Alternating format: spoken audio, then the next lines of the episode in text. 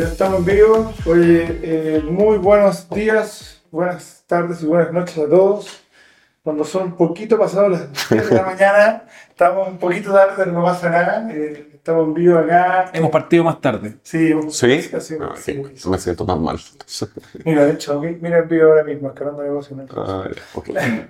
Así que, bueno, eh, capítulo número 14, episodio 14 de Escalando Negocios. Bienvenidos todos.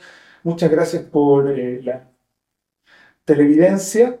Eh, estamos súper contentos nuevamente una semana más. Estamos con un tremendo invitado aquí que lo va, lo va a introducir el Garner. Bueno, Noni creo que se ha introducido mejor solo, pero es una persona que conocemos hace muchos años y que hemos hecho cosas juntos, eh, mundo laboral y no laboral, eh, por harto tiempo.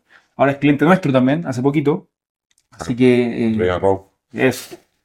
Y es una persona que está metida en, en el mundo de la sustentabilidad, de, de temas de ESG, mucho, mucho antes de que esto sea algo de moda, porque hoy día hay harta gente que se sube al carro, pero no viene arrastrando, empujando en realidad este carro hace, hace rato. Así que está súper interesante. Además, como emprendedor, tiene mil y una historias, Sí. ¿cierto? Sí. Así que pasemos directo a eso nomás. Cuéntanos, Noni. eh, bueno, primero, bienvenido. Gracias, gracias. Gracias por estar la invitación. Feliz. Y- Sería interesante quizás antes de hablar de FIS, si nos pudieras contar de ti. ¿Cómo, cómo llegaste a hacer lo que estás haciendo y desde lo más atrás que te parezca relevante? Ya, bueno, eh, Noni, Jonathan, pero Noni, todos me conocen como Noni, soy, tengo 44 años hoy día, se sienten ya. Eh, eh, soy, estudié mm, ingeniería comercial en la Diego Portales y mi pasión siempre ha sido la música. Era, fui DJ muchos años de mi vida, eh, poniendo música electrónica cuando cuando eso tampoco también era primero bien vanguardista, entonces fue como crear un movimiento, fue bien interesante esa pasada por, por la música, me acompaña hasta el día de hoy. Y cuando salí de la universidad, y, y parto ahí porque creo que es interesante si hay emprendedores como escuchando, eh, nada, yo estaba destinado a trabajar en, con mi viejo en su, en su, en su mundo. Como el... Sí, Están preparando. Sí, o sea, mi hijo tenía una imprenta eh, que hacía etiquetas autoadhesivas para Unilever, para Bayersdorf, para Nivea, para Conchitoro, una de las más grandes de Latinoamérica. Entonces, que, tres turnos, 250 empleados, eh, una facturación interesante, una empresa familiar que venía de toda la vida. Y entonces yo salí de la, salí de la universidad y me fui a mochilear y volví y dije, bueno, voy a trabajar con mi viejo y voy a poner música, ese ese es mi mundo. ¿ah? Entonces voy a trabajar poco y voy a poner harta música. Así partió mi... Así partí, pero cuando llegué a, a- después del mochilón año 2002, con 20, había estudiado comercial en la portal, la saqué rápido, cuatro años y medio, eh, tenía 23 años, 22 años, 23 años, llegué y me invitaron a los directorios familiares, en, en este caso, y empezaron a protestarse cheques en la empresa. Entonces, en primera reunión de directorio, pues, aquí se, se protestaron perdón, eh, tres cheques, ya, páguenlo, pero ya segundo directorio no eran tres cheques, eran 100 cheques. Y resulta que había una situación de descontrol financiero que venía arrastrándose hace, no sé, 6 o 7 años que se destapa en ese, Justo cuando justo cuando yo llego. Era, mi cargo era trainee, yo era trainee en esa empresa, entonces estaba de un área a otra. Eh, y cacho que la situación se venía complicada, entonces de un minuto a otro como que todo cambió. Y eh, pasé de ser el trainee a ser el gerente de finanzas de la compañía y hacerme cargo un poco de esta situación que terminó siendo una quiebra bien grande, como de 4 mil millones de pesos. Eh, se demoró tres o cuatro años, pero todo ese proceso entre que yo llegué de salir de la universidad y volver de mochilear hasta que eh, entregamos la fábrica ya así como ya... Aquí no hay, sí, eso entre medio viajes, hablar con Unilever a Alemania y a Bayersdorf para tratar de juntar las puntas que no sé, qué sé yo. Entonces toda esa escuela me tocó hacerla como, como que ahí te diría que como que aterricé, ya se me olvidó que iba a ser muy DJ y que tenía... Entonces cuando terminó eso... eh, mm, y, y obviamente se, se produjo esa situación que fue bien, bien traumática a nivel como familiar y todo eso. Un amigo me dice, oye, ¿sabéis que no? Ni lleváis cinco años manejando una, una quiebra, ya no hay mucho más que hacer. ¿Por qué no, a ti que te gusta la música y los eventos, por qué no te vais a Puerto Montt a vivir? Eh. Obvio. Obvio. A Puerto Montt, obvio, porque eh, Berlín y estoy construyendo una arena, que se llama Arena Puerto Montt, donde queremos hacer eventos y me tinca que tú, tú podías hacer eso, eres bueno, yo había hecho bares, me había hecho siempre fiestas y todo, entonces, nada, pues no te- tampoco tenía muchas posibilidades, así que no había estado nunca en Puerto Montt, en todo caso, y me fui a Puerto Montt solo eh, y me fui a vivir para allá y estuve viviendo dos años en Puerto Montt haciéndome cargo de liderar un centro de eventos, básicamente, que era público-privado, mi jefe era mi amigo de la constructora y también el alcalde de Puerto Montt, eh, que entonces era todo un tema y, y revolucionamos harto la ciudad y hacíamos hartos eventos, en el sur no había un centro de eventos, era un, lugar bien moderno y ahí se me ocurrió que por cada concierto que yo hacía, le decía al diario local, le decía, mira, tú pon la publicidad, yo hago el concierto y un porcentaje de los tickets te lo doy a ti en ingreso. Ese era un modelo que para los diarios no era tradicional, que no era venta de publicidad tradicional. No digan el rey. Eh, no iban al riego, tenían que imprimir un poco más de papel en esa época y un par de avisos. Y así estuvimos trabajando dos o tres años, hasta que un día el gerente de medios regionales del Mercurio llega a mi oficina en Puerto Montt y me dice, oye, mira, hemos estado viendo lo que tú estás haciendo aquí como MVP, para, ellos, yo no tenía MVP en Puerto Montt, eh, justo el diario está buscando nuevas unidades de negocio, ¿por qué no te vienes a Santiago y pones una productora dentro del Mercurio? y te haces cargo de la productora, nosotros desde el diario ponemos toda la publicidad, incluso estamos dispuestos a invertir y tú haces eventos eh, de música, deportivos y todo, y entonces una unidad de nuevos negocios dentro de un medio. Eh, le dije a mi amigo, mira, sabéis que me vinieron a buscar Santiago, me- Yo sé que esto es una Sí. oportunidad de estar Sí. en el epicentro me dijo, pero ¿cómo? Tú me dijiste que te iba a, a- a quedar. Le dije, puta, me están ofreciendo esto de sueldo. Me dijo, ándate al tiro. Me dijo, vuélvete a Santiago. Y yo también ya, ya quería volver un poco porque ya habían pasado estos años. Y si bien fue, fue interesante, como que era hora de volver a Santiago. Así que volví a Santiago a hacerme cargo de una productora dentro de un diario. Eh, Estoy yendo para atrás porque me parece que es interesante Sí, cómo sí, hacer el sí, recorrido, sí, pero ustedes, ustedes me apuran. Ah, yo, yo no tenía idea. Ustedes me apuran si es que esto no. Si es que me cobran, me dicen, me pegan por debajo.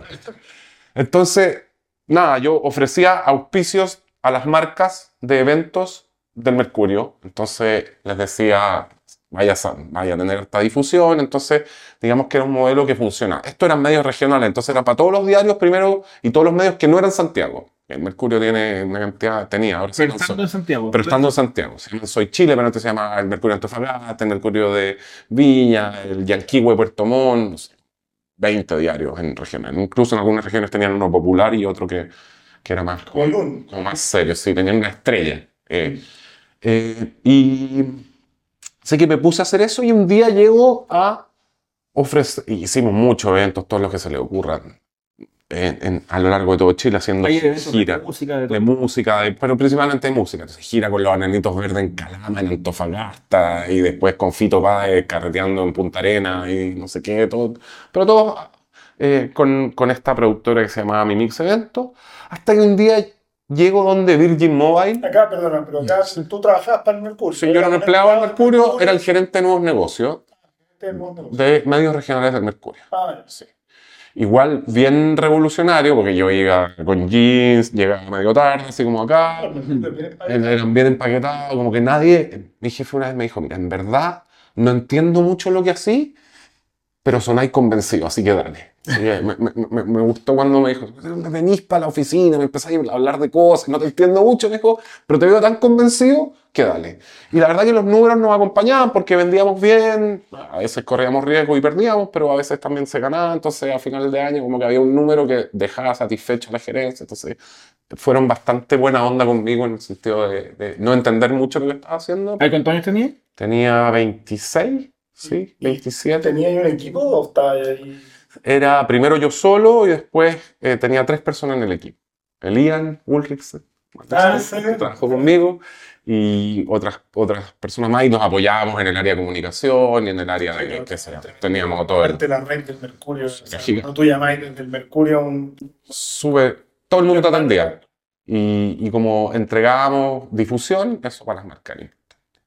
Y un día ya estaba Virgin Mobile en Chile, ¿se acuerdan que llegó Virgin Mobile como a Sí. revolucionar el mercado en Chile y todo? Entonces, Me acuerdo hasta la, la primera spot publicitario que tiene Tele. Mati Wolf, gerente de marketing, dice, ya, pues Mati, dame una reunión.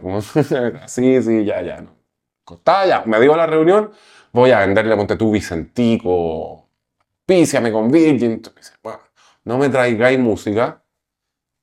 Todo el mundo trae música. Esta compañía se trata de emprendimiento e innovación, año 2012. Me acuerdo del famoso comercial de... Pronto te van a dejar de cagar. Es, ¿Te acordáis? Era Una, Una estatua. Con una escultura que paloma paloma. Yo, yo siempre digo que, que, que- que el Virgin le hizo la Vega One, básicamente. Sí. Ajá, eh, de marca. sí. Se fueron y llegaron. El timing quizás ahí, ahí. Entonces nada, pues Virgin, entonces el Mati me dijo, tráeme emprendimiento y sustentabilidad. Eso es lo que en esta compañía la lleva. eh, y si me traéis eventos de emprendimiento y sustentabilidad, yo te los auspicio. Me pareció bien interesante. Hablando de Richard Branson, que el otro día te había invitado a conectar con no sé qué. Hablando de Richard Branson. Connecting the dots. Sí, verdad que salí así.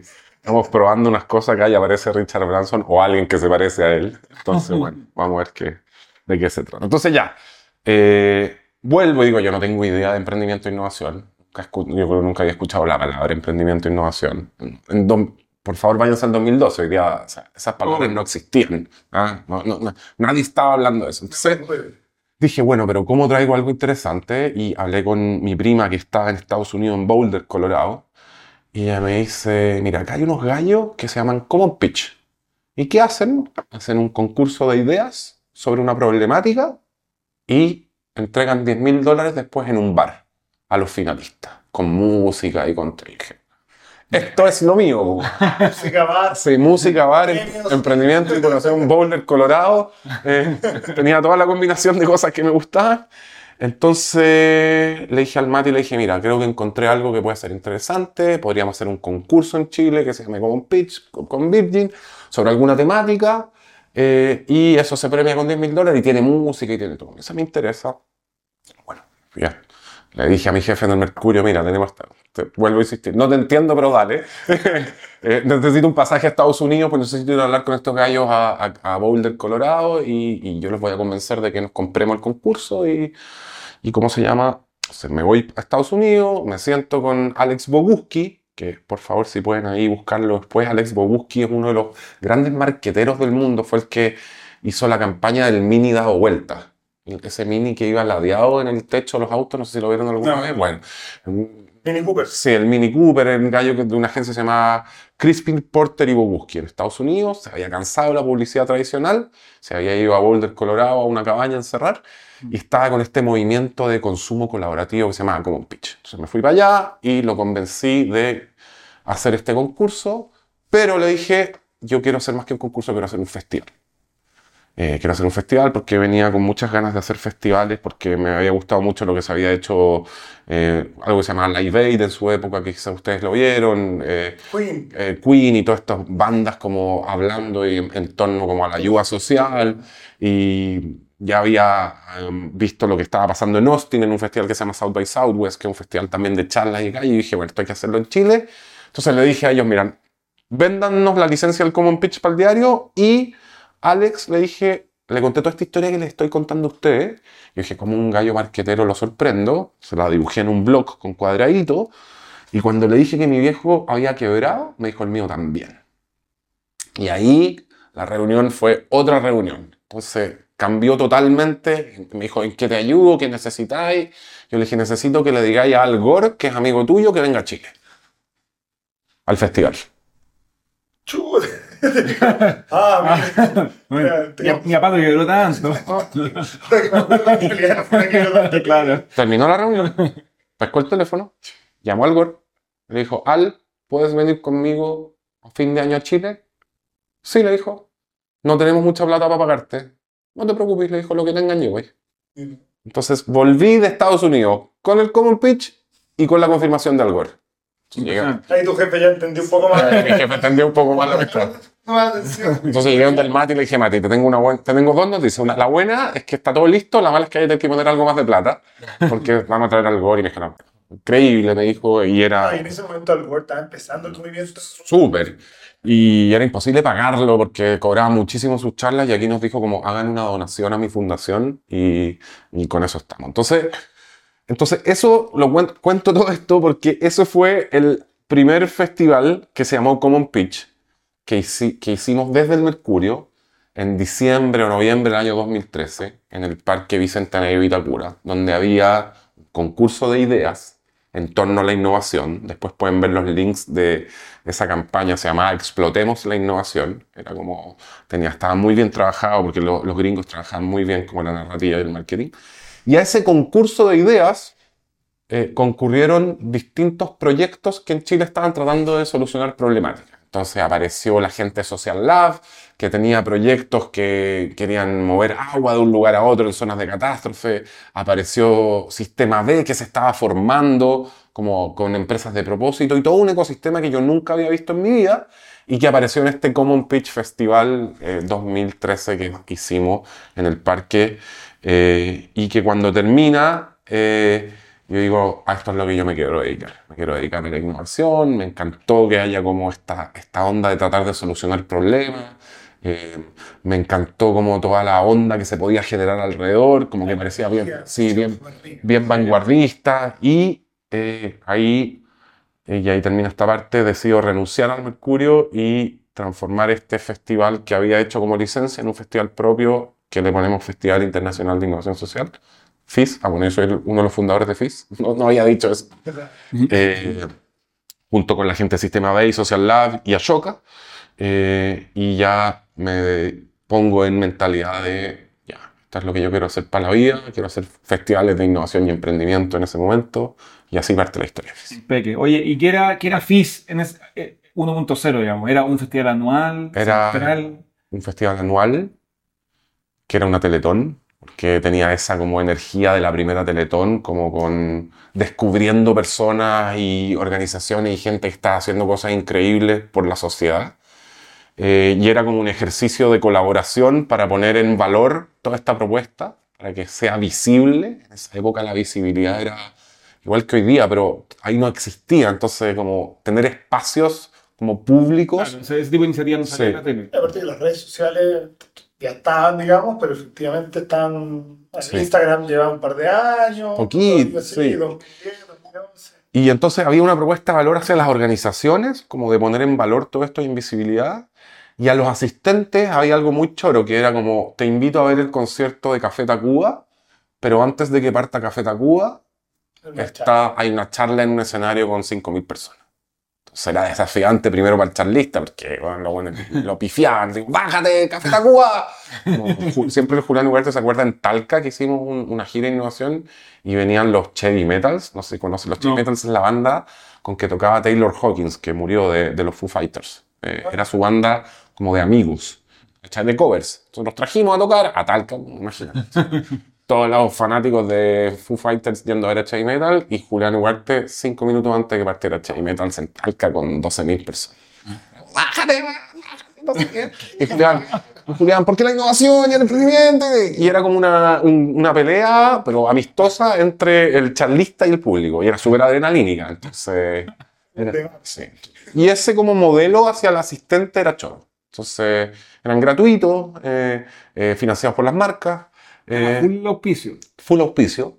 eh, y, y a la gente le gustaba mucho y a las organizaciones y a los emprendedores como que era un espacio como súper interesante. Hoy día eso ya no es novedad, hoy día la industria de las charlas y eso ya existe, existen otros festivales, pero yo te diría que nosotros fuimos los primeros en hacer algo así en Chile eh, y ese fue el, el- ya el FIS del 2014 sin estar en el Mercurio, trabajando en una productora que se llama La Oreja, eh, haciendo este FIS, 2014 FIS 2013. Juntas la oreja. No, la oreja estaba, existía y no- me invitan a participar para yo llevar esta unidad de Claro. innovación y emprendimiento con la marca FIS. Branch de, Sí. de la oreja. Así es. Y ahí, nada, siete años haciendo festivales donde FIS el primer año ya empieza a venir gente de otros países. Entonces, Siempre en Chile. siempre en Chile, pero ya el 2014 nos llaman de Argentina, de Perú y de Uruguay. Como, y nos llama, ¿qué nos llaman? Emprendedores no productoras, sino que emprendedores como yo necesito esta tribuna para que esto pase. Entonces ya el 2014 estábamos haciendo el festival en Chile, donde hacíamos Santiago, Antofagasta, Concepción, No Puerto Montt. eh, no Puerto Montt. No hemos hecho nunca Puerto Montt en ese formato. Eh, y ya el 2015 hacíamos Santiago, Concepción, Antofagasta, Buenos Aires, La Plata, Montevideo, Guayaquil, El mismo año. el mismo año. Sé que un, mes, Sí. uno al mes. Uno se concentraban todo a final de año. Ahora, modelo de negocio cero, como háganlo. Como háganlo y pónganle fees. Ya. Como se hace así, este es el manual, eh, véndanlo así y háganlo. Que tenía una lógica desde mi punto de vista estratégica de cómo hacer marca. Porque modelo de negocio no tenía inmediato. Que era básicamente sponsors, pero era súper one time. Entonces tenía que conseguir una productora que estuviera dispuesta a ir a buscar esos sponsors. Las productoras no sabían hablar de esta temática, entonces tenía que ser gente en emprendimiento e innovación. Los de emprendimiento e innovación no sabían de producción, entonces había que generar ese match. Entonces, claro, encontrábamos una productora local, encontrábamos eh, un líder local, bueno, ahí está el modelo, y después encontrábamos unos auspiciadores alrededor. eh, y así se hacían los festivales, pero no había así ninguna como ganancia, así como que nos trajéramos dólares en el bolsillo para... Oiga. Mío, por lo- Sí, pero llegamos a hacer 11 festivales eh, al año eh, en un momento en Latinoamérica ya repetido, o sea, tres años en Uruguay, tres años en... en- Y no hacía sinergia, como que el- de repente el, el speaker de Argentina lo Hicimos, po- hicimos poco, pero en verdad los festivales se levantaban muy, muy a pulso, porque eran más por el propósito de levantar la causa, como de mostrar a los emprendedores, eh, eh, que por generar así como un gran negocio. Oye, aparte que se genera esta, Sí. este enfrentamiento entre la, digamos, el lucro y... Sí, y- so- sobre, todo si te llamáis, sobre todo en España si te llamáis como Festival Internacional de Innovación. Ah, ya, gratuito y no ganan plata, así como, como de partida, o sea, lo hacen por amor al arte. Además, tu, tu sitio web siempre fue el fis.org, Sí, ¿no? sí. Igual como, aunque cualquiera puede comprar un punto .org, eh, uno as- asume que una organización Sí. sin fines de lucro. Eso fue bien estratégico igual, porque es como, lo digo ahora, me da lo mismo, y en esa época no sé si lo he dicho, pero ¿queréis comprar el punto .org? Obvio que compremos el punto .org, pues si el. .org nos va a ayudar muchísimo, como, igual esto tiene caracter- algo más macro. características de movimiento y de... Obvio que el punto .org y no el punto. .com, eh, pero sí, mucho tiempo la gente pensó que éramos una fundación. O sea, hasta el día de hoy hay gente que como que, ah, pero son empresas. Bueno, son como una fundación, ¿no? Somos como una O fundación. fueron una fundación. como una fundación. Pero, pero siento, sí, era bien por tratar de, de generar como, como movimiento y de generar como impacto y había poco de estrategia así, como de ya, ganemos plata y todo eso. Bien musical. Y, y esto me imagino que eh, se cortó eh, la pandemia o algo así, porque venían así con una sinergia tremenda, 11 festivales, y de repente, ¿qué pasó? Sí, pues de repente llegó ¿Cuándo fue el pic? Yo creo que el pic fue el año 2017 y 2018. Esos fueron los años así como de, no sé. A ver, primero hicimos festivales muy masivos. El 2013, el 2000 el 2015 en el- nos echaron del Parque Bicentenario porque llegaron 50.000 personas. 50.000, no de esas de mentira que hay hoy día. 50.000 de verdad. Que el parque colapsó, colapsaron las botillerías, colapsó todo Vitacura. Y el alcalde me dijo, me, encanta tu festival, pero sale de este parque. Este no es el parque para hacer este festival. Sí. Y de ahí como que nos fuimos a Las Condes, después nos fuimos al Intercomunal. No, ahí empezamos a meter venta de tickets, bajó un poco la cantidad de gente, se empezó a filtrar, después volvimos, como que ahí empezamos un periodo como de prototipeo, de, de cómo darle sustentabilidad, porque las marcas en ese entonces las usábamos como muy spot, como, como que las usábamos mucho a nuestro favor, pero trabajábamos muy poco con ellas. Como que, la- como que decíamos, no, ustedes tienen que estar al servicio de la causa, eh, la causa es todo, ¿cachai? Y, y como te estamos haciendo casi un favor como de traerte y tampoco nos entendían mucho qué estábamos haciendo, las palabras que hay hoy día, ESG, Objetivos de Desarrollo Sostenible en el año 2000 Propósito y todo eso. existías. Entonces era como, como los nombres eran como cómo solucionar, llevar agua en un terremoto, ¿cachai? Cómo combatir, cómo, ¿me entendís? No, no había toda esta estructura. concepto de Sí. Y claro, en el, en el tiempo eso fue, fue y, y llegando un poco a lo que es hoy día, que yo te diría que hay una, in- hay una industria alrededor de, todas estas- de todas estas temáticas que tiene propósito, por supuesto, es lo que manda, y- pero que tiene también otro, otro desafío. Así que, no sé, esos fueron los primeros años de, de FIS y el 2017 y 2018 estábamos en muchos lados sin mucho modelo. Eh, estábamos tratando de empezar a vender licencia eh, como bien económica en términos de la cantidad de esfuerzo que había que hacer versus lo que hacía ahí. Y ahí viene, viene la pandemia. Viene la pandemia, marzo del 2020. Y no se puede hacer nada de offline. Viene la pandemia, no se puede hacer nada. Nosotros alcanzamos a hacer el FIS del 2019 con estallido social. Fue el único evento que no tuvo incidente. Era imposible hacerlo en diciembre. Después, de, acuérdense lo que era octubre y noviembre. eh, Me acuerdo. nos dijeron que estábamos locos, que no lo íbamos a poder hacer. Y no sé qué. Había una consulta popular municipal ese fin de semana que desapareció una semana antes. Entonces, como que. Entonces terminamos como el 2019 y pandemia el 2020. Y ahí teníamos encaminado un proyecto con la Unión Europea que nos había elegido como los representantes para. ¿Se acuerdan que iba a ser la COP? Sí. Sí, claro. Iba a ser el sí. Entonces, nosotros empezamos a hacer festivales para la COP, para preparar el público para la COP. Imagínate el- en la que estaba Chile, haciendo festivales en Chile para preparar para la COP. La Unión Europea financiaba esos festivales y FIS, junto, FIS era el, el actor para organizar estos ciudadanos junto a la oreja. Todavía yo estaba, estábamos en la oreja. Y se corta los festivales y queda marzo y bueno, ¿qué hacer? Se- ¿Qué hacemos con las poleras de la COP? no, ¿y qué hacemos con todo? Ya se suspende la COP, se suspende la PEC, Sí. Eh, y se suspende todo. Y ahí dijimos, bueno, tenemos que innovar. ¿Y qué pasa si traspasamos esto a lo, a lo digital? De lo cual no teníamos pero absoluta idea. De hecho, nunca fuimos grandes como articuladores digitales, eh, porque nuestra naturaleza era como de productora de eventos, ¿cachai? Y aparte que la energía y Ah. eso es una cosa que, que se vive en el físico. Sí. O sea, es difícil. Muy Esa difícil, energía, propósito tan fuerte. muy difícil, muy No, difícil. además que en la parte más mecánica, me imagino, tus proveedores son para offline, tu, tu Todo empleado son expertos en offline. Entonces, nada, empezamos a pensar en cómo transformar proyectos en proyectos digitales y bueno, ya. Eh, nos juntamos con los amigos de Decau y empezamos a hacer algo que se llamaba Conecta más FIS. Me Que acuerdo. era es como lo que estamos haciendo hoy día, pero bajo un landing con muy rico diseño, que era una máscara. Bueno, tú la dise- ustedes la diseñaron. Sí. ¿ah? Eh, ustedes diseñaron toda la operativa eh, y Fan diseñó todo el diseño.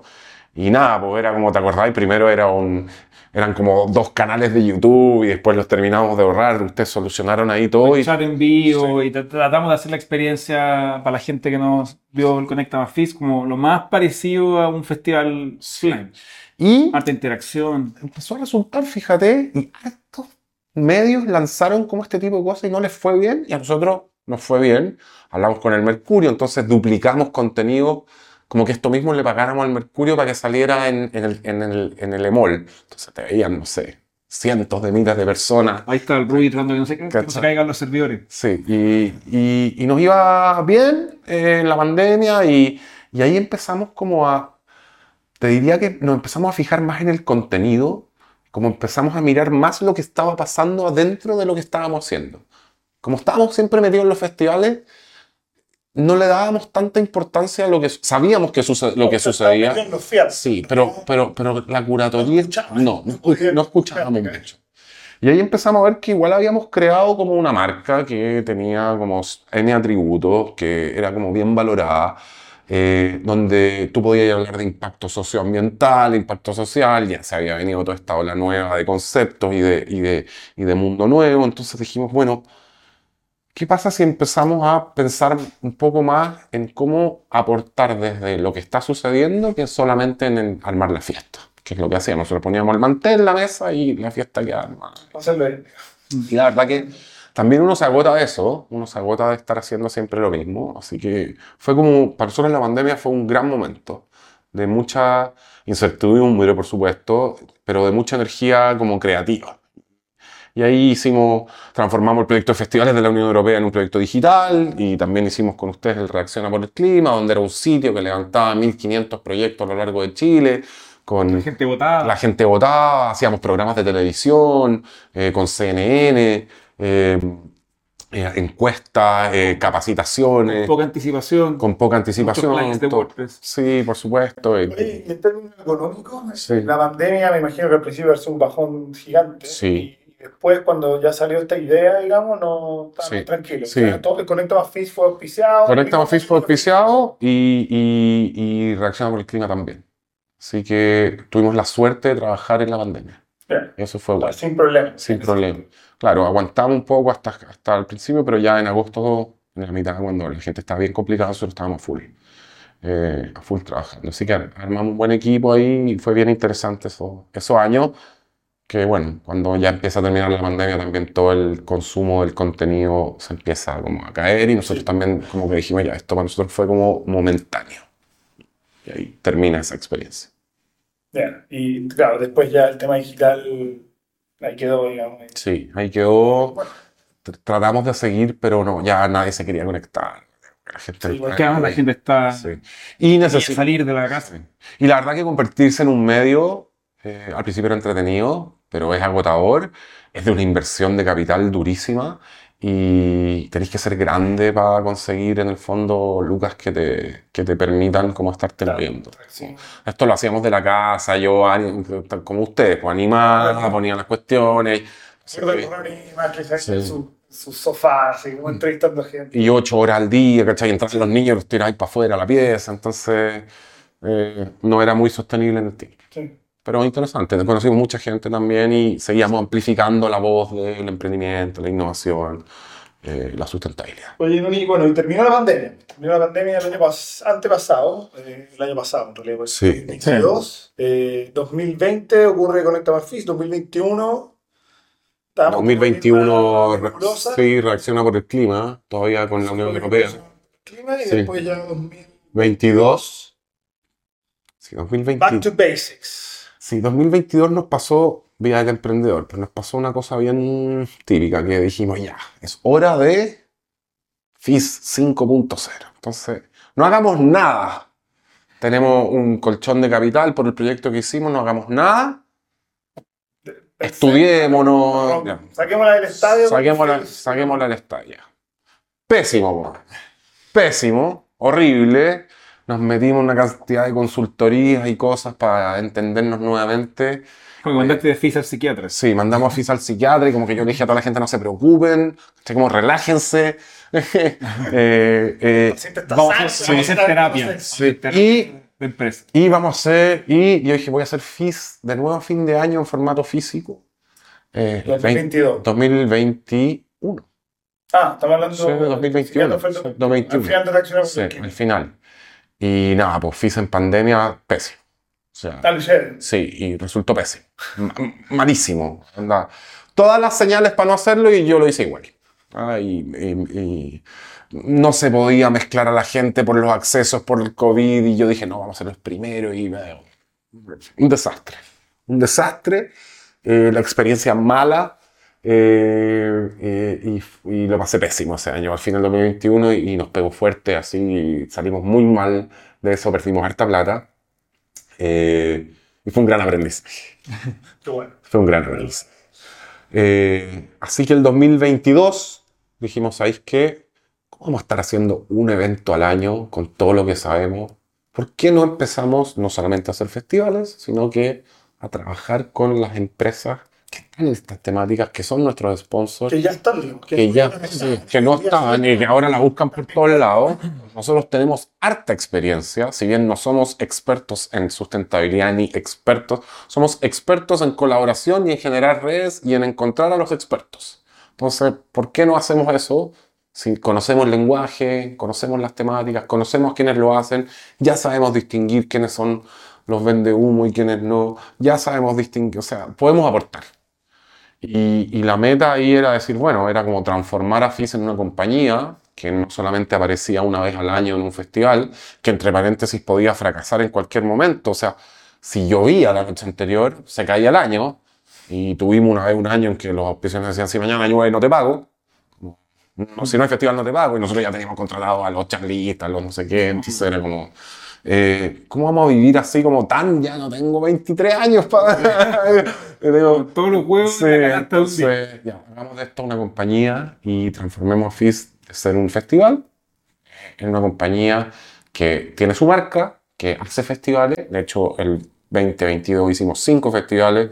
eh, hicimos en Glasgow, hicimos en San- Sao Paulo, en Brasil, hicimos en Chile cuatro, en Concepción hicimos uno con... Que esos fueron, perdón, fueron para empresas.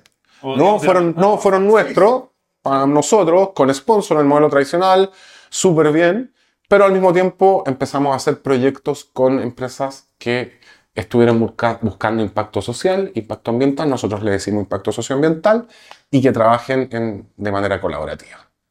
Y tuvimos un, un buen año, con buena facturación, con buenos proyectos, generando impacto, eh, con buenas mediciones, y, y ese fue el año que terminó hace unos meses, el año pasado. Oye, y de cara hacia adentro también, por cosas que hemos hablado fuera de cámara, armaste un, un pequeño gobierno corporativo, ideas de Sí. directorio. Sí, tenemos directorio, tenemos un socio inversionista, eh, nos juntamos a presentar los números mes a mes, bueno, no mes a mes, se van a reír si me escuchan decirme a mes, pero cada cierto rato. Eh, obviamente confían plenamente en lo que estamos haciendo, pero Pero hay metas, hay metas anuales. con metas, sabéis que necesitamos vender tantas lucas, con este tipo de margen. Y, y entonces tenemos nuestro espacio como de marca eh, y nuestro espacio más como de, de- de- de- con las empresas, con gobiernos Más locales. B2B. Sí, que ni sabíamos lo que era B2B, pero ya saben lo que es B2B. Eh, así que nada, en eso estamos ya desde el 2022. Entonces, terminamos el 2021 dañado, herido y medio quebrado. Y el 2022 como que nos recuperamos bastante. Y fue un super año. Hoy día el equipo, ¿de qué tamaño es? Somos seis personas fijas. Hay, hay una directora como de contenido eh, que también hace producción. Tenemos una directoria internacional que ve como todos los proyectos afuera. Trabajamos harto afuera. Nos llaman mucho de, distintos lados como para que llevemos nuestra experiencia para allá. Eh, tenemos una persona en finanzas y en estrategia de números que nos ayuda con el directorio también. Eh, tenemos dos o tres productores freelance y después están ustedes ahora, que para nosotros son parte del equipo, eh, viendo todo lo que es este marketing, marketing estratégico Sí, sí. de venta. eh, y después los proyectos crecen cada vez que se arma, porque igual somos, Proyecto. no sé, Usted, o sea, eh, ¿cuántas personas reclutan al año más o menos que mueven? Yo te diría que hay como 20 personas alrededor dando vuelta que son como estratégicas en proyecto y después en cada proyecto hay... Que ellos, perdón, levantáis para proyectos Sí, sí. Y después hay, si tú decís como, wow, entre, como nosotros diseñamos, ojo, seguimos diseñando experiencia, eso no lo he dicho, pero lo que hacemos es que nosotros diseñamos experiencia, y diseñamos eventos, diseñamos proyectos, iniciativas, entonces somos muy de hacedores. Es difícil que nos vean entregando así como, como un paper, pa, sino que todo lo que nos pide alguien lo transformamos en un proyecto que tiene eventos y que tiene como cosas que uno hace, ¿cachai? Cosas que pasan. Son muy vivenciales. Sí, sí. Entonces todo lo bajamos siempre a hacer, y etcétera. Entonces ahí trabaja mucha gente, eh, no sé, desde guardias de seguridad hasta proveedores de audio, de iluminación, de catering, etcétera. Seguimos siendo una parte nuestra, tiene la unidad de producción, está muy bien secta en ese sentido, pero con foco en impacto y en sustentabilidad. Y eso es lo que eh, más les ha ayudado a nuestros clientes, diría que tenemos clientes y no sponsors. Eh, eh, es nuestro factor diferenciador, porque o sea, hay que saber poner fierro, hay que saber poner audio, eso, pero eso lo pueden hacer muchas personas muy bien. Pero si tú estás pensando que tu evento tenga proveedores que sean sostenibles, que su cadena sea sostenible, que generen impacto, eh, que haya circularidad, bueno, yo creo que nosotros tenemos hartos años de experiencia en eso y sabemos cómo transformar un evento en un evento con impacto, donde obviamente el cliente tiene que decidir hasta dónde está dispuesto a invertir en ese, en esa, en ese impacto. básicamente. Bien. Chorísimo. Oye, y... Vale mucho, ¿no? No, ¿No? impecable, impecable.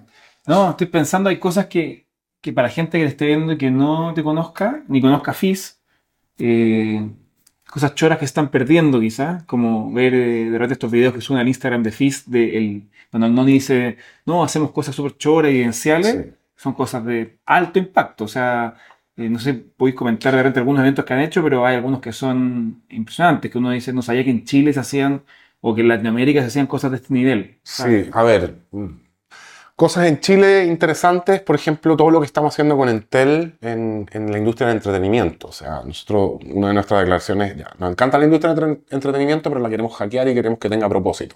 Entonces, Entel, que es una marca que eh, tiene hartas iniciativas de sustentabilidad y de sostenibilidad, de esa diferencia, nos dice, oye, ¿por qué no transformamos todos nuestros auspicios y nuestras activaciones en, en activaciones de tecnología y sustentabilidad? Eso significa que ya tú cuando hay un concierto de estos grandes de, de medios que tienen los principales artistas, no te vas a encontrar con alguien que te entrega eh, un merchandising de plástico, sino que es una instalación artística con materiales reciclados, donde nosotros trabajamos con los recicladores de base, con una diseñadora que rescata todo eso, hay todo un trabajo de rescate, eso se monta en una escenografía eh, y todo eso se ocupa para hacer un photo opportunity, todo ese material después se devuelve a la cadena con certificación y entonces tiene menos huella, etc. Entonces cambiar la lógica de un auspicio tradicional a un auspicio que tiene propósito. Es un, mecanismo base. O un bosque que estamos haciendo con ellos, se llama Bosque Entel Powered by Fish, donde la gente con sus puntos que tiene, eh, la gente que tiene el club Entel tiene puntos y esos puntos los mete en una tómbola digital gigante. En esa tómbola, por cada punto que pone la persona, la empresa pone otro punto y se planta un árbol y el que gana se gana una entrada a estos conciertos. Entonces hay impacto, pero a su vez hay entretención. Eh, hemos hecho el lanzamiento de Betterfly en México y en Brasil con puros proveedores eh, sostenibles y circularidad, con, en edificios donde se recicla el agua y se vuelve a usar, con speaker como el fundador de Global Citizen, que es una de las grandes organizaciones a nivel mundial.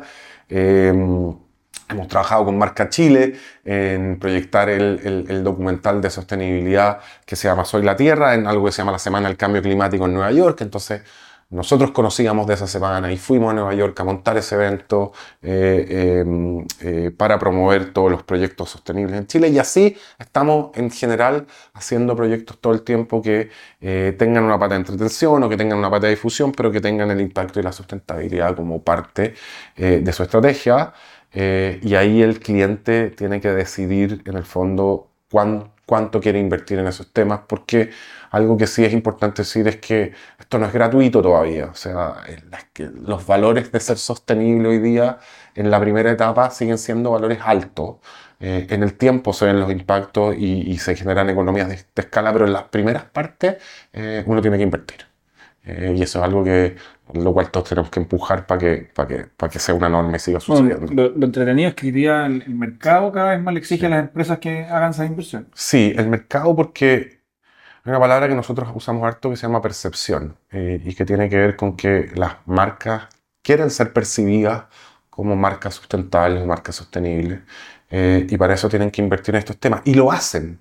El problema es que no es un problema, para nosotros es una oportunidad eh, y esto lo, o sea, nosotros nos leemos las memorias de, la- de, la- de las compañías, algo que no hace nadie, ni siquiera las compañías.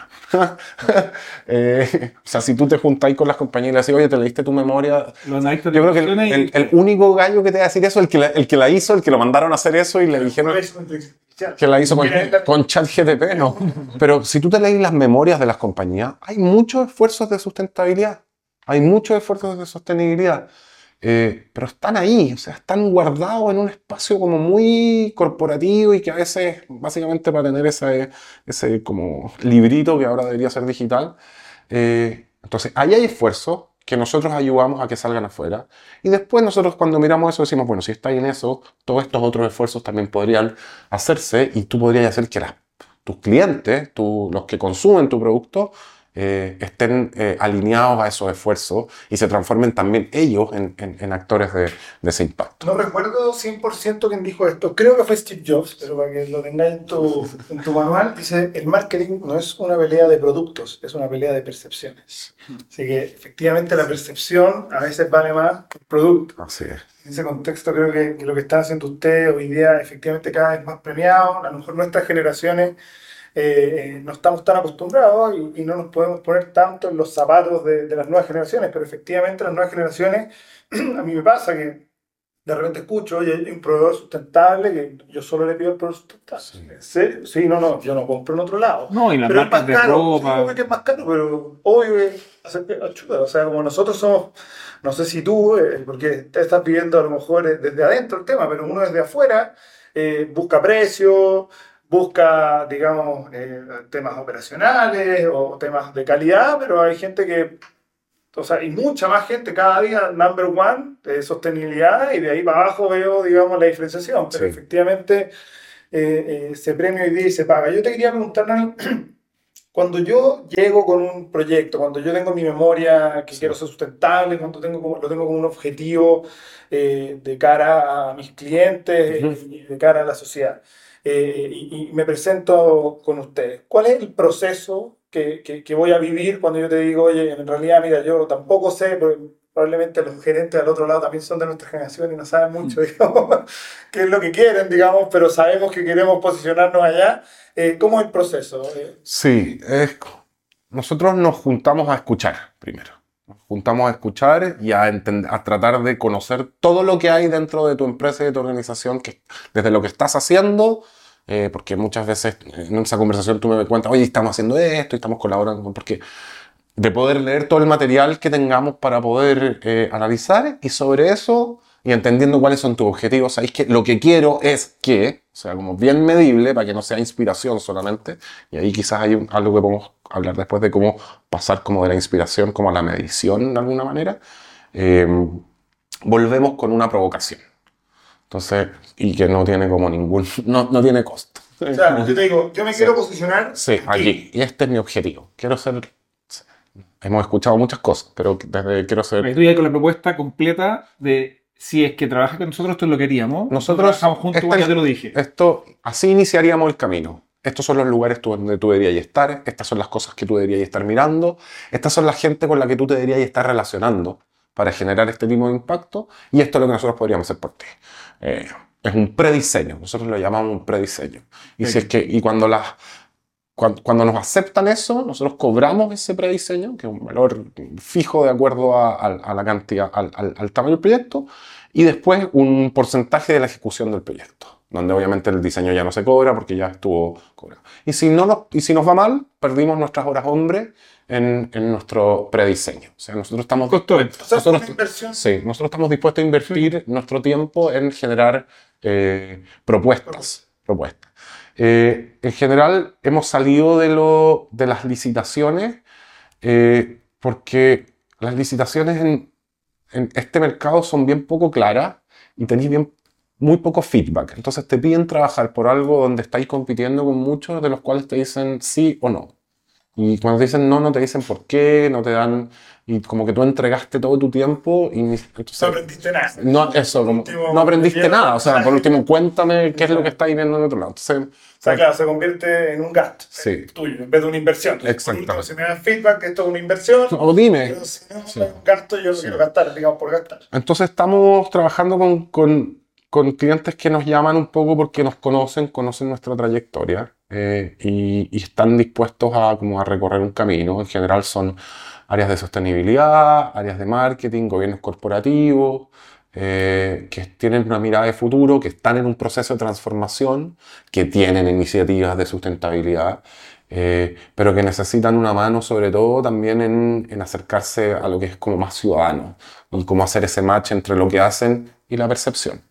Eh, yo creo que ahí está como una parte súper importante eh, de lo que hacemos y, y- de verdad lo digo, no, no, pero nosotros como que cachamos bien rápido lo que debería hacer, después si lo hace o no lo hace ya, ¿no? pero eh, no nos cuesta mucho entender eso porque hemos vivido en, el- en este ecosistema y sabemos perfectamente si están hablando de agua, eh, con quién se debería hablar en Chile, quiénes son las iniciativas que están haciendo, cuáles son las organizaciones de la sociedad civil, quiénes son los emprendedores que están en esos temas, o si es en reforestación, eh, o si es en, en combate a la pobreza, eh, qué sé yo, en, en distintos, si es en inclusión.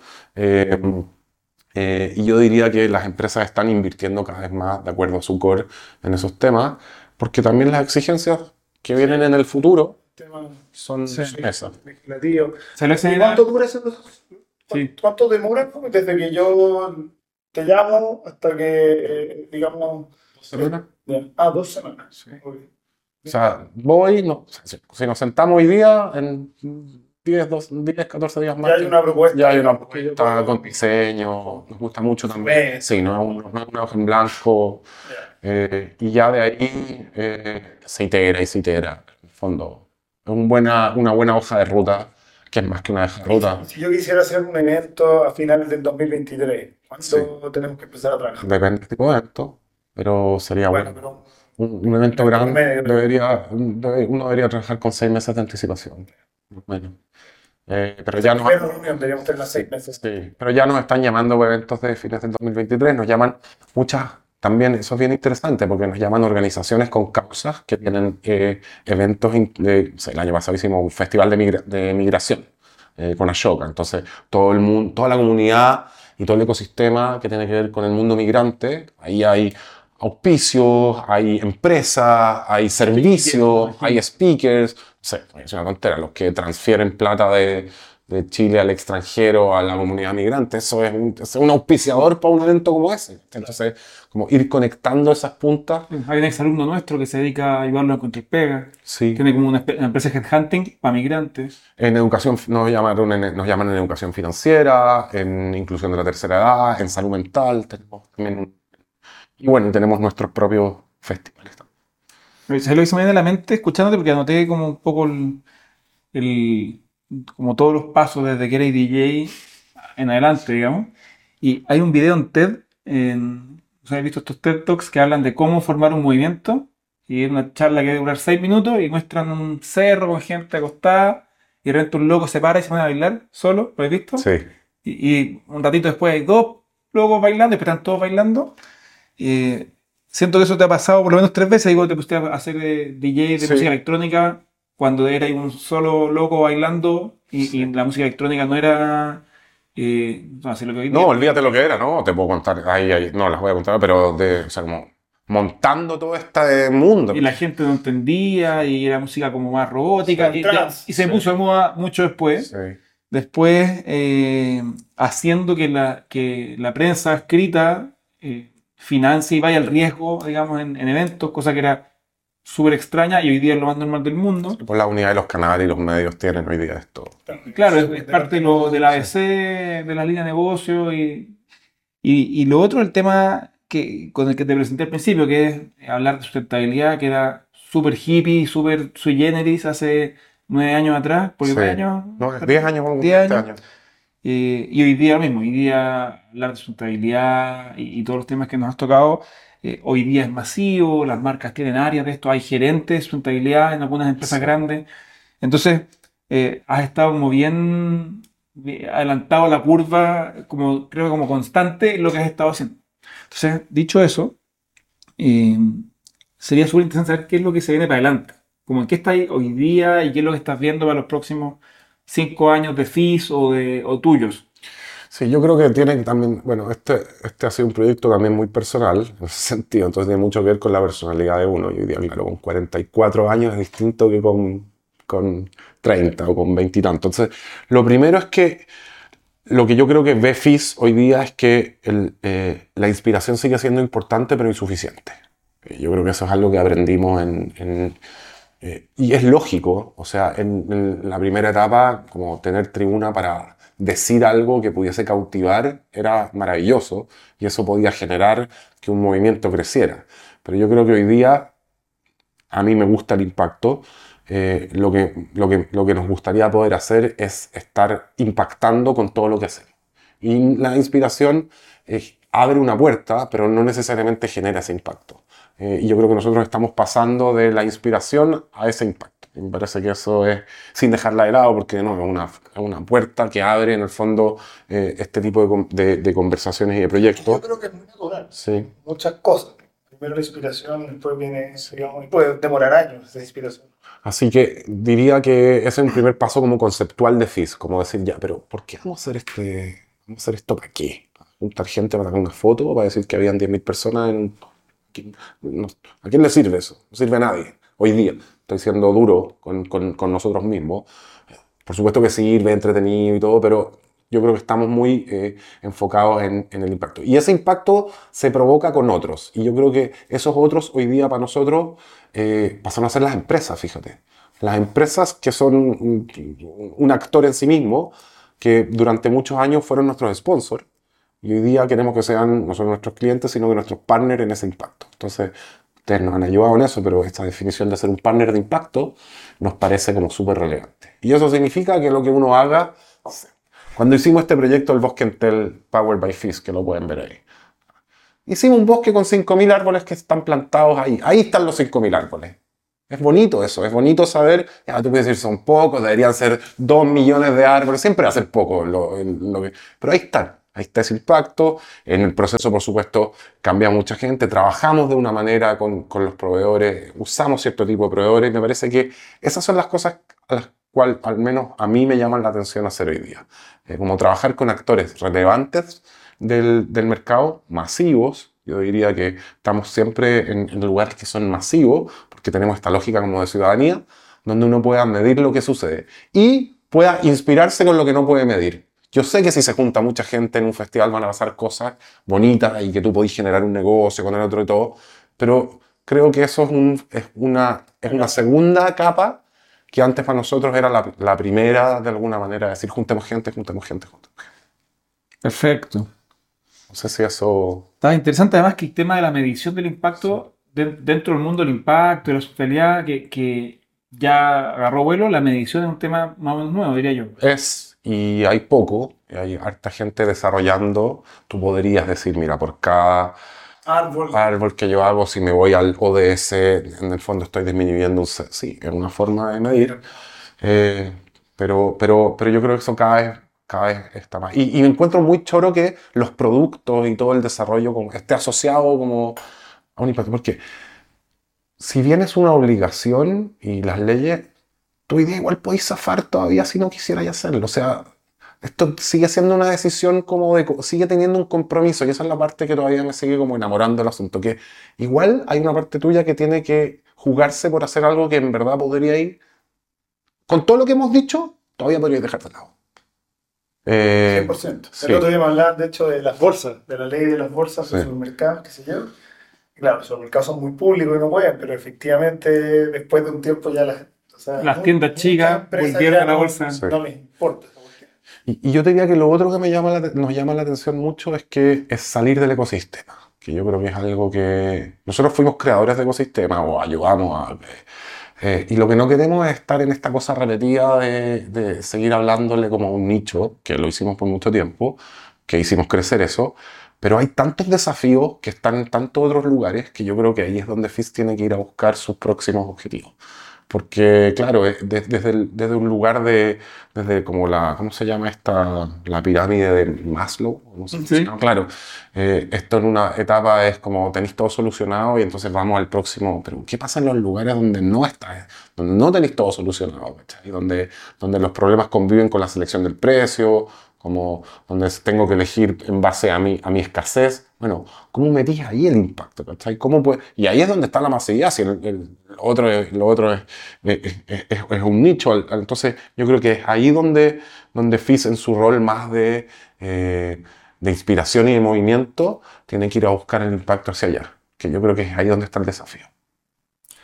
Muy interesante. O sea, claramente el mundo va para allá y cada vez con más fuerza y efectivamente se van a ir abriendo más puertas. O sea, sí. creo que, que, como dices tú, la, la pirámide, claro, el, top 1%, claro que sí, pero en realidad el, el, el impacto real y el cambio lo, lo genera la base de la pirámide. Claro, y hay un tremendo desafío, pero yo creo que todos están yendo para allá. O sea, uno ve lo que está haciendo Tesla, lo que están haciendo empresas gigantes que, que están ahí que están ahí como caballo de carrera y sí. lo están logrando, digamos. Y, y, esas cosas están viéndose en una curva exponencial hace muy poco. El tema es que permee, y yo entiendo que tú eres como un agente de cambio, es que esto permee a las grandes empresas en Latinoamérica, que son regularmente empresas familiares, que ya son las cosas de la misma forma por 80 años y que no son Tesla, pues no, no está Elon Musk. No, y, y, ahí está pues, decirle, oye, yo sé que tú estás viendo lo mismo, sé que estás perdido de no, cómo llegar para allá. Más de, de, la TAM, de, de, de, apretar y apretar y apretar, pues, efectivamente. No, seguir el financiamiento de Elon, pero, pero yo creo que también la gente en los cargos en las empresas está tomando responsabilidades interesantes y ven que pueden hacer una diferencia. Yo creo que cada día más sienten que pueden mover un poco la manija, eso les da, desde mi punto de vista, frescura también a sus cargos y a su a, lo que pueden generar, para que, para que no sea una cosa tan rutinaria. Eh, y ahí en, en, en, la otra palabra que diría que nos ha caracterizado es la colaboración. Nosotros decimos que hacemos colaboración radical. eh, que justo ayer en una reunión me, me, me preguntan, ¿por qué radical? Y básicamente es porque en el fondo tú podéis trabajar con quien sea en torno a un propósito sin estar mirando desde el principio qué es lo que va a pasar, sino que ya, cuál es el propósito y sobre ese propósito trabajar. No es una frase marquetera también, es cierto, y nos gusta usarla, pero, pero trabajamos de esa manera con otros actores y, y, y, y con las empresas para que eso se genere. Bueno, de hecho, estaba pensando que, que tanto que eh, se le critica de repente a los millennials, que tienen algunas otras prioridades. Eh, siempre decimos que va a llegar un punto en donde los millennials van a ser los gerentes, los dueños, los fundadores. Todavía no, probablemente, pero queda poco. Bueno, de hecho, nosotros somos medio millennials, Sí, pero, ustedes pero- son medio millennials, pero estamos en la mitad. Yo te diría que cinco años mayor que, menores que nosotros, ahí ya son full millennials. Nosotros 37, 38, a los 30, qué sé yo, ya están tomando posiciones muy, muy, muy Sí. altas en la empresa. Eh, y, y nada, pues 5 o 6 años más ya la cosa. O sea, te, te lo digo porque hay que mantenerse en el course, porque efectivamente hay un tema que uno no, que uno no, a veces eh, no tiene tanta influencia, pero es que en la madurez de los cargos altos de las empresas. Y cuando Sí. esas personas llegan Cambio a esos cargos, Sí. efectivamente la prioridad ya no va a ser precio, la prioridad no va a ser utilidad, realmente la prioridad va a ser sust- sustentabilidad, que es un, que un discurso que esa gente sí ha escuchado desde que nacieron, que no, no pasó con los baby boomers. O sea, los baby boomers, el discurso era ver al, siempre el, gran ejemplo del cowboy de Marlboro Sí, claro. en la calle, eh, fue mutando y hoy día eh, efectivamente esa gente desde, desde que nacieron a lo mejor escucharon temas de sustentabilidad y hoy día sí es la primera prioridad. Y en ese contexto creo que, eh, digamos, el, el- el- impacto de FIS va a ser más grande porque los tomadores de decisión cada vez le van a dar mucha más y le van a abrir las puertas mucho más. Disculpen, salgan que viene la gente Sí. que efectivamente nos va a ayudar a, a impactar el mundo, así que vamos a tener la reunión, salgan ustedes, por favor, porque esto es más importante. No, yo creo que el propósito dejó de ser así como una. O sea, Claro. llegó para quedarse. Sí.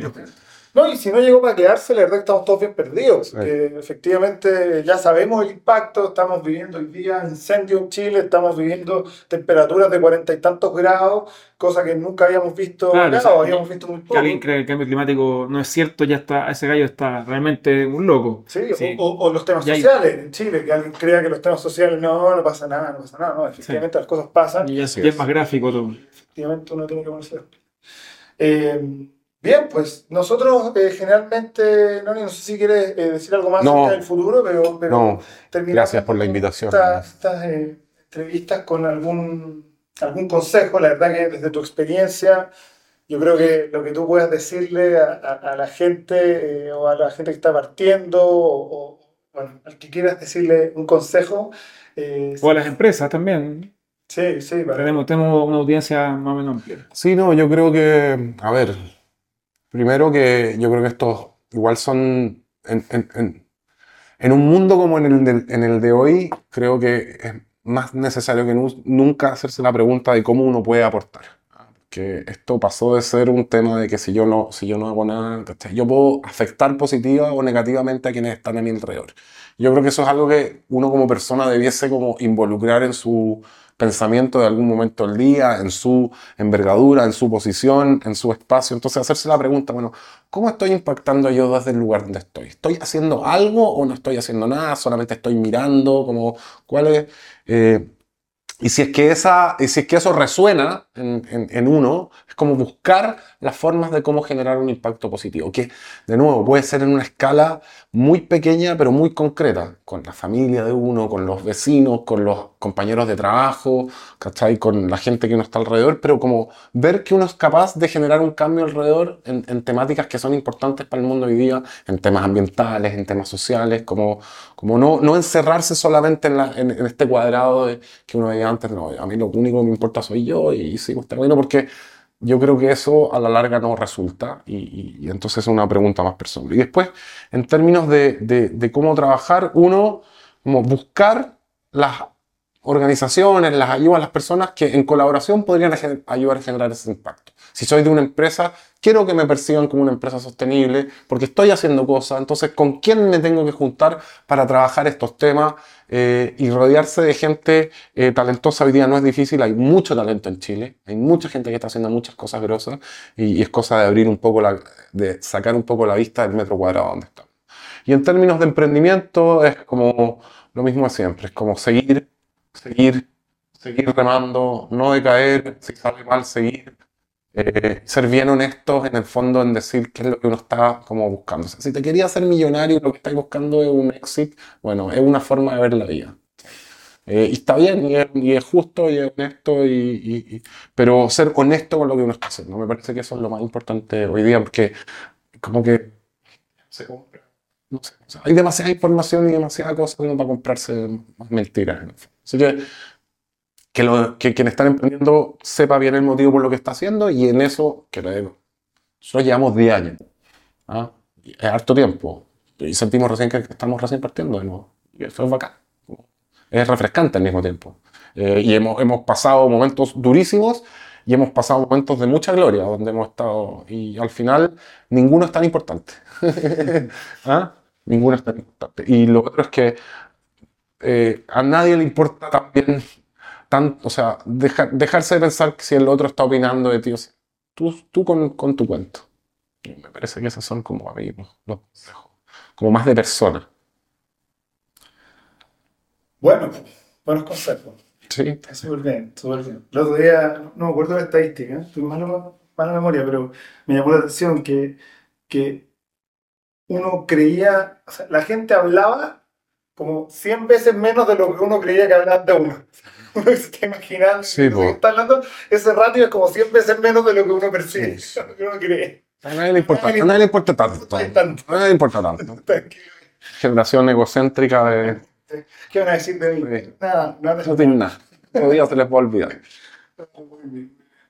Bueno, Noni, muchas gracias por venir. Muchas gracias también por lo que estás haciendo. Eh, se nota que, que finalmente eh, lo, lo haces porque efectivamente crees que estás haciendo un cambio, estás generando algo, así que eso se agradece y yo, te- yo creo que también se premia finalmente con el éxito porque, porque como dices tú, eh, la gente sabe, finalmente lo saben, digamos, y, y lo notan, eh, que, que- que efectivamente uno está haciendo las cosas y por qué las está haciendo. Así que muchas gracias por, por tu trabajo.